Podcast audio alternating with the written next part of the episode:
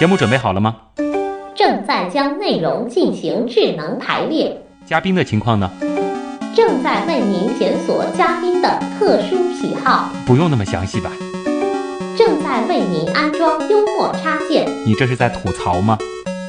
正在为您更换全部文字素材，正在删除您的幽默基因，已将节目专业程度调低到百分之三十五。好了好了，马上开始节目吧。正在为您开启极客秀。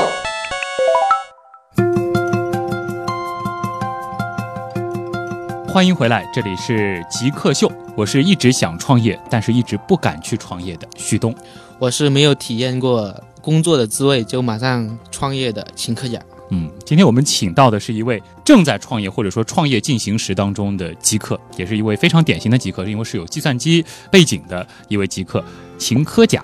他现在所运营的这个团队呢是上海纵极物联网科技有限公司。这里就要说一说物联网了。其实我们前面说了很多你个人创业的这个经历，嗯，相信有一些朋友听了这个我们前面的这个一百秒小课堂，嗯可能听得一知半解，还是不懂，还是不懂。但是物联网这个概念现在又很热，它为什么会这么热？能给大家说一下吗？呃，是这样的。如果我们说物联网的话，它可能的概念会更加泛，我们做的更加具体一点，嗯叫智能硬件。智能硬件智，能硬件，对，为什么这么火啊？嗯因为我们发现，就是每一次的这个商业的变革，其实都是信息终端的一个变革。呃，最开始从 PC 到手机，然后到现在万物联网，就说嗯以后可能每一件物体都变成一个信息的一个终端，你可以跟它进行一个交互。那么我们可以判断，在五年到十年之后，一定是一个更加智能、更加这个智慧的一个时代。所以为什么现在的这个硬件，呃，智能硬件这么火？嗯，那么就是因为它是下一波大的这种商业浪潮的来临，资金也在追逐，呃，资金也然后技术也在往这个方向去探索去去谈，对，嗯，去靠。呃，那给大家畅想一下，就是因为你其实是作为一个创业者，你嗯既然选择了这个行业创业，你对这个行业一定是有比较深的了解的。对，你觉得在五到十年之后，这个物联网会发展到一种什么样的程度？五到十年可能时间都有点长长啊。然后我们来说一下目前嗯我们现在能够达到怎么样的一个程度吧。我们举个很简单或者说我们平常很常见的一个场景吧，就我们的家庭。嗯我们的家庭怎么样呢？比如说今天我们六点钟要回家了，对吧？可能家里面什么人都不在。那么如果有物联网的或者叫智能硬件的这一个设备在的话，啊，我们可能还没有回家之前，我们饭都已经煮好了，热水都已经热好了，空调开好了，灯也开好了，嗯一回家就非常温馨的。嗯，呃这是类似于智能家居的一个概念。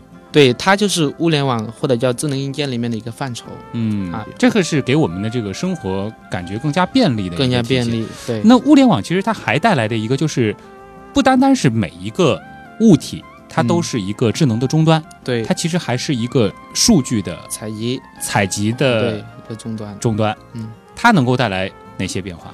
我们可以更深入的可以扩散到工业上面。嗯我们会发现，我们举个例子啊，也是我们生活常常见的，就飞机。嗯呃，飞机降落的时候，我们都需要很多的这个维护工程师去维护这个飞机，可能每次维护的这个时间就特别长。嗯然后我们还去检测各个环节是不是出现问题。如果这个飞机它是跟互联网连接，这个或者这个飞机它是具备这个采集数据的能力，嗯那么飞机还没有降落或者降落，就是前大半部分时间，我们就已经知道这个飞机的整个状态到底好还是不好。嗯这样的话，就是说我们可以避免一个什么事情呢？基本上我们不会有误点。你想想，嗯在整个世界上，因为飞机的误点给我们的生活或者是说商务带来多大的这个损失啊，是非常有的。我可以这样理解吗？就是你举的是飞机这个例子，大家知道，可能飞机其实是和这个地面的这个塔台还是有一定的这个联络的。联络的，啊，飞机本身智能还不算，是不是说更进一步，就是飞机中的每个零件，呃对，它都具备这样的一个终端的功能，是的，是的，是的。它能够判断自己的这个运行状况和嗯其他零件之间的配合状况。对，当然这个是技术，肯定是在未来的十年左右才能够实现。嗯但这个我觉得就是我们物联网未来的一个场景吧。嗯啊，就是叫万物互联。万物互联啊，叫物联网嗯。呃，现在很多应用都非常火嘛，嗯包括我们那个手机、啊智能手机也非常火。我们相信在未来的这个呃物联网的时代，可能这些都不存在了。比如说我们要打个电话，可能按个桌面什么东西，电话就拨打出去了，啊。什么东西就可能的周边都可以实现了。啊。啊，这个有点像美国的这个科幻片，科幻片。对。感觉是经历了一个这样的过程，就是从现实转向了虚拟，虚拟最后从虚拟又回到了现实，对对对，变成了一个虚拟和现实结合的对。全新的现实。对。其实前面在我们的那个花式问收入的那个小环节，大家已经知道了啊。柯甲现在的收入已经是能够满足他和他女朋友手脚全部戴满这个 最新款的这个苹果手表了。那么也可以看出来，这个团队已经是运营到一个比较正常的一个状态了，或者说对它是正在向一个更好的方向发展，方向发展，对对，而且发展的速度还是比较快的。嗯，现在一共有多少员工？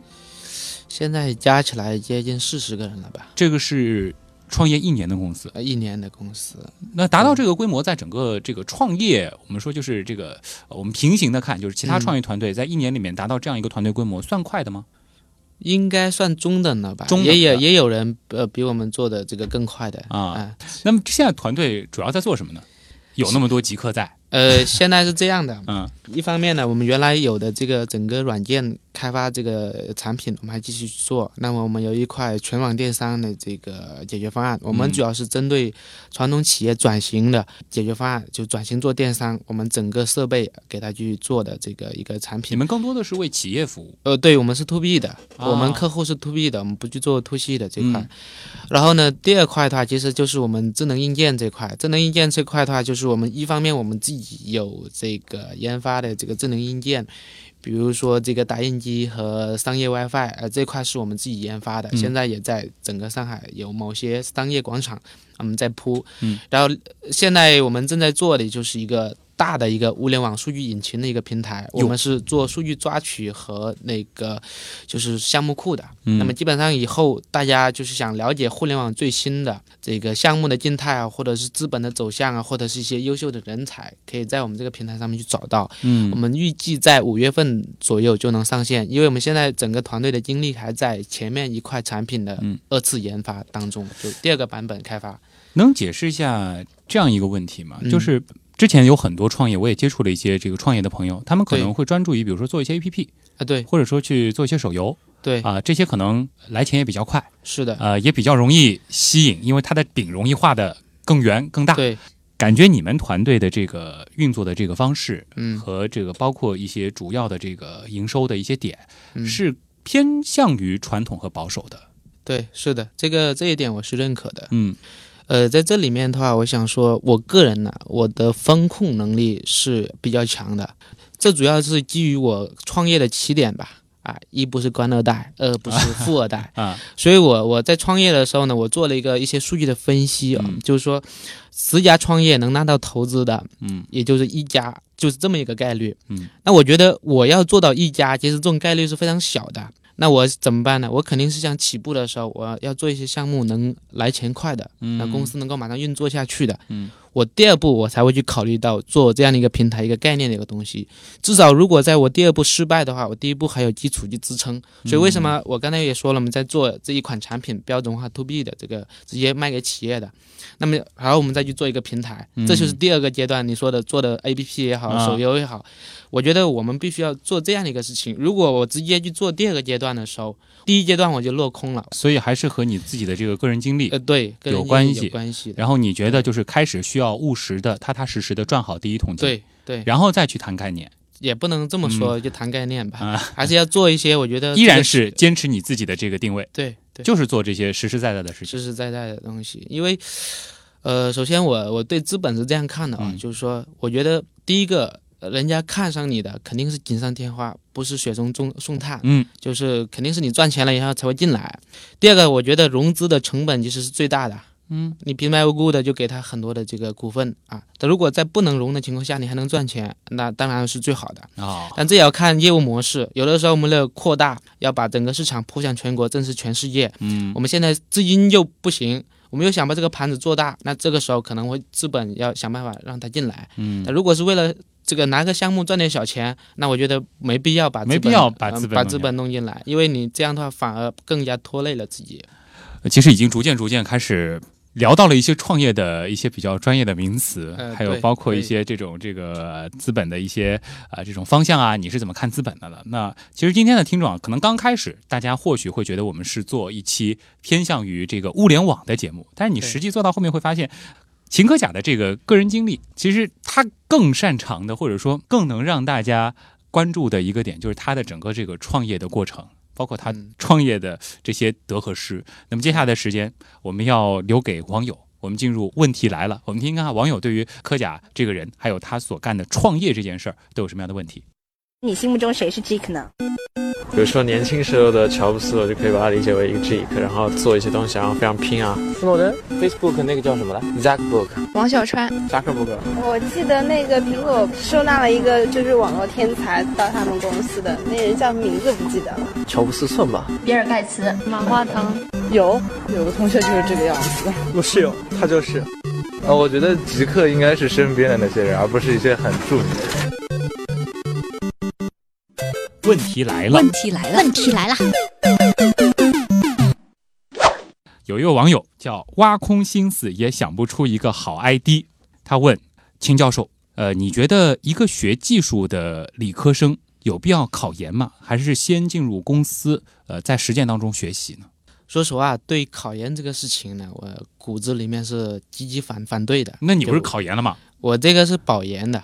如果你在当初，特别是大一的时候，你已经懂得就是说如何去树立自己的目标，或者去聚焦哪个行业，嗯，你花四年的时间去研究某一个领域，四年出来之后，你不能说是一个专家，但是你可以说是自己是半个专家。嗯，你出来工作嗯，找到一个好的一个差事，肯定是没任何问题的。这里面的话，其实它涉及到一个心态的问题，你留给自己太多的后路了。呃，我顺着他这个问题和你的回答，我接着问下去啊，就是嗯对，会不会是因为你所从事的是一个迭代特别快的行业，无论是物联网还是呃智能硬件等等的，它的迭代特别快，你会觉得你这三年研究生的这个时间对于这个行业来说太浪费了，呃，对，非常的浪费。所以你觉得应该？是抓紧时间去实践？抓紧时间去实践。如果说我们把整个技术划分十个等级的话，现在学校里面教的可能就是第三个等级，然后我们出来人可能接触到第五个等级、第六个等级。嗯，特别是我们做了一些项目之后，我们就发现学校教的一些技术，可能我们现在都用不到了。那只有你在实战当中，你才能感受得到。吃香蕉不剥皮，他问我平时其实挺关注创业的事儿的，我就经常会看到什么天使轮投资啊，A 轮、B 轮、C 轮、D 轮投资，这个是什么意思呢？它代表的是什么？能和大家说一下吗？嗯，可以。这里面的话，它有几个轮呢？嗯，呃，首先的话就是说，你首先是有要有个启动资金，启动资金一般都是自己掏的，哦，然后呢，到种子轮，种子轮的话，就是说，一般的情况下，呃它跟启动启动资金差不多，可能是你父母给你投的，或者是说你朋友给你投的。这一轮的话，它跟天使轮它是有点模糊的。嗯，那么种子轮的话，它的意思是你可能是只有一个概念，有一个想法，我准备去研发产品了，然后这个时候资金进来，我叫种子轮。天使轮的话是在产品已经开发好了，但是我看不到任何市场的这个数据或者是效益，嗯这个时候资本进来，我们叫天使轮。然后 A 轮的话，基本上就是说我产品已经卖出去了，而且我可以看到正常的现金流，也可以预估这个产品是能够盈利的，我们叫 A 轮。那么 B 轮的话，就是说我已经在区域市场已经做的还可以了，我现在准备这个这个复制到全国呃市场，我要进入 B 轮。嗯，那么 C 轮的话，它是稳固市场的一个作用，就是说我做渗透嘛，我可能市场的份额原来是百分之一十，我现在要做到百分之二十，那么就是 C 轮。那么 D 轮的话，其实可能就是准备上市了。有时候你做资本的这个这个运作，呃，D 轮的话就准备上市。那么一般的话，按正常的轮数来说，一轮就是一个上市的一个节点。就到最后这个呃一轮，对，最后的一个一轮，但是实际啊也嗯不一定是这样，哎、每个公司的情况不一样，啊呃，轮数也是那轮和轮之间的这个资金的量级的差距大概是多大？有一些差距，但是也不能完全按资金的这个来划分哦它的轮数，有的时候 B 轮就比 A 轮要少，也有可能的。嗯，不一定就是轮数越靠后进来的资金越多。对，按道理来说是这样的，嗯但是很多呃这个意外的情况是什么，它也不一定。我们还是根据这个公司或者业务发展的状态或者是阶段来去判断这个事情，可能会更加科学一点点。有一个说法说，很多的企业熬到 B 轮会熬不住，对，是这样的吗？对。B 轮刚才我们说了，就 B 轮它是一个复制的一个过程，因为 A 轮你是做区域市场，B 轮你是做一个复制的。我们不知道在 A 轮就是说你根基打的怎么样，就是说这复制的标准是怎么样，所以你在 B 轮的话可能会遇到一个瓶颈吧。能突破的话就就顺利下去，不能突破的话可能在 B 轮就就会遇到很多的困难阻碍。吃香蕉不剥皮，它其实接下来还有一个问题，就是你的企业现在是在哪一轮？我如果真的划定的话，现在应该是 A 轮吧，还是在 A 轮阶段？A 轮阶段。所以说，你刚刚说，因为其实我们刚刚前面也聊到了这个 B 轮的那个节点问题。对。所以今后这段时间的路怎么走？有很大挑战的，有很大挑战的准备的。对。嗯嗯，这个还是身上的压力还是比较大。有的，有的，有的。嗯，虽然说现在是在一个好的一个运转的对状态里边。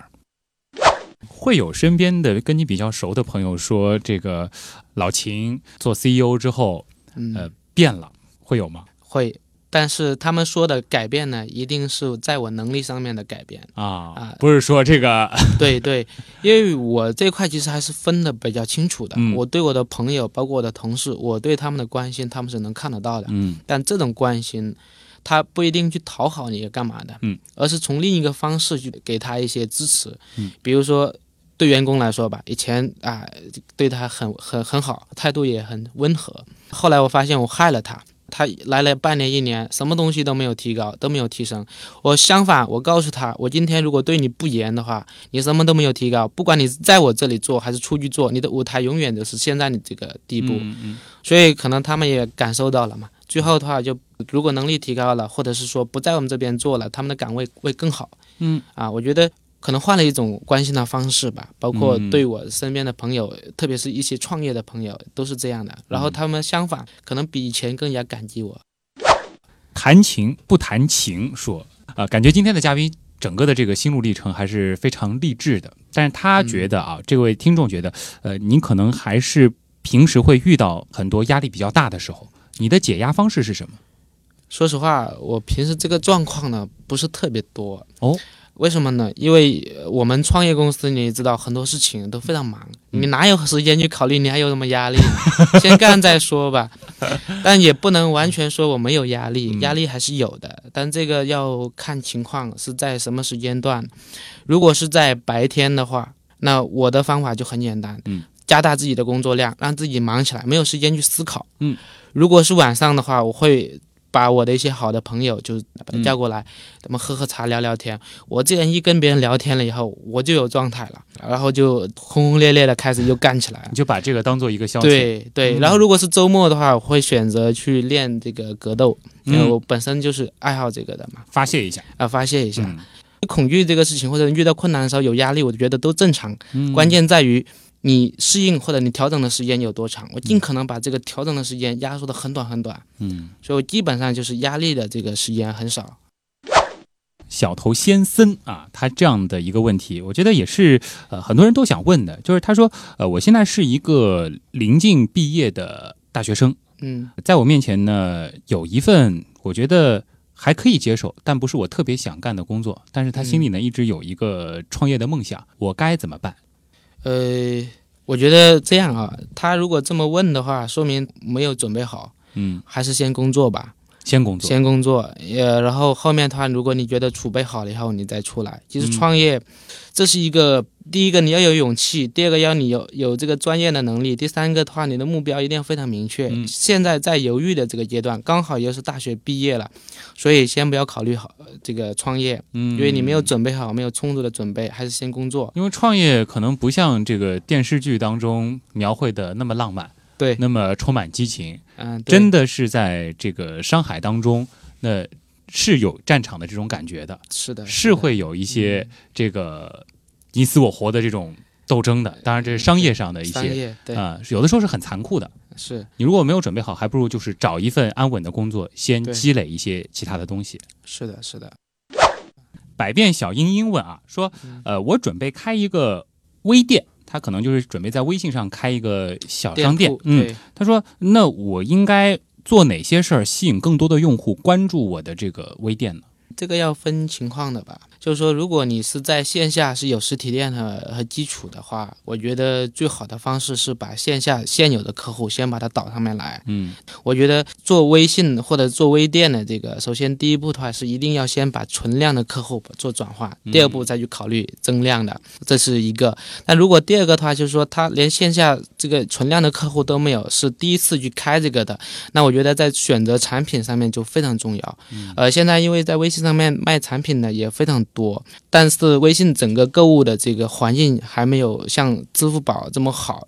那么尽可能去做一些小的这个活动和促销，嗯，一定要去解决一个最核心的问题，是想办法让人家第一次购买的这个人，啊、他的购买的这个门槛一定很低，让人家觉得我购买以后不出现任何问题，第二次你再去真正的去销售，嗯然后推广最好的方法呢，就是微信群，嗯对不对？你可以组建一个就关注行业的这个很多很多的微信群，你可以去加，嗯这类方面的资源也非常多。然后你再把这个活动转发到群里面，这是转化最快的。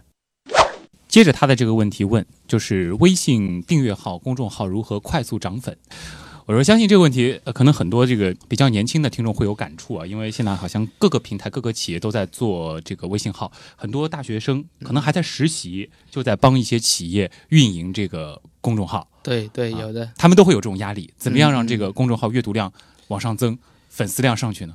这里面的话有一个概念，我嗯们必须要去强调一下。第一个的话就是粉丝量增的越多，也不一定见得越好，因为嗯现在的话我们要看一下这个粉丝确实是我们的客户的。如果是我们的客户的话，那你增越多越好。如果不是的话，它里面就是关来个十万僵尸粉都没有都没有用的。这个啊我觉 得这个是第一个概念，我们必须要去强调的。嗯那第二个的话就是说你在做，无论是订阅号也好，还是服务号也好，嗯涨粉的这个方法和技巧是非常多的。嗯，那么这里面的话，你就需要去核心掌握几个呃方法就可以了。嗯对吧第一个的话，你我觉得你可以辅助一些这个软件。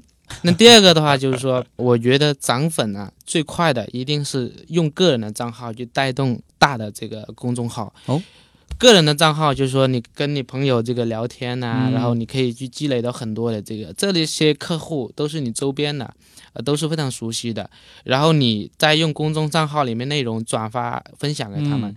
这个就是最好的一种微信的这个推广的模式和当年的那个微博还不一样。不。一样，不一样，嗯。对，它呃，更多的是基于人和人之间的这种点对点的点对点的，对对对，嗯。所以你就是专门做这块营销的，有的时候他有很多个个人的账号、嗯啊，这个我觉得是一个呃比较好的一个方式啊。嗯，大家可能听出来了，好像呃，科甲不仅仅是对互联网熟，对创业熟，对微信也挺熟的。你是还有一个身份是吗？对，是呃、微商教练啊、现在微商这不是很火嘛？包括啊我们两、两会也在提这个事情。所以说你其实是对微信这一块也是非常关注的，啊非常关注自己的这个企业也有专门的这个订阅号吗、呃，也有也有，然后我们也在帮助我们的客户，也在操作这方面的事情啊。好的，今天非常感谢上海纵极物联网科技有限公司的 CEO 秦科甲来到我们的节目。其实他整个的这一个奋斗的过程还是非常励志的。今天也是这一个小时的时间，让大家不但呃了解了一些物联网的知识，更重要的，好像开始明白创业可以干点啥了。哎，最后其实还很实用，我们的小编也纷纷点赞，因为我们现在也有这个推广微信呃公众号的一个压力在，也跟大家分享了一些做微信的一些技巧。那再一次感谢秦科甲来到我们的节目，谢谢。啊，好，谢谢。嗯，这里是极客秀，我是旭东，咱们下周再见。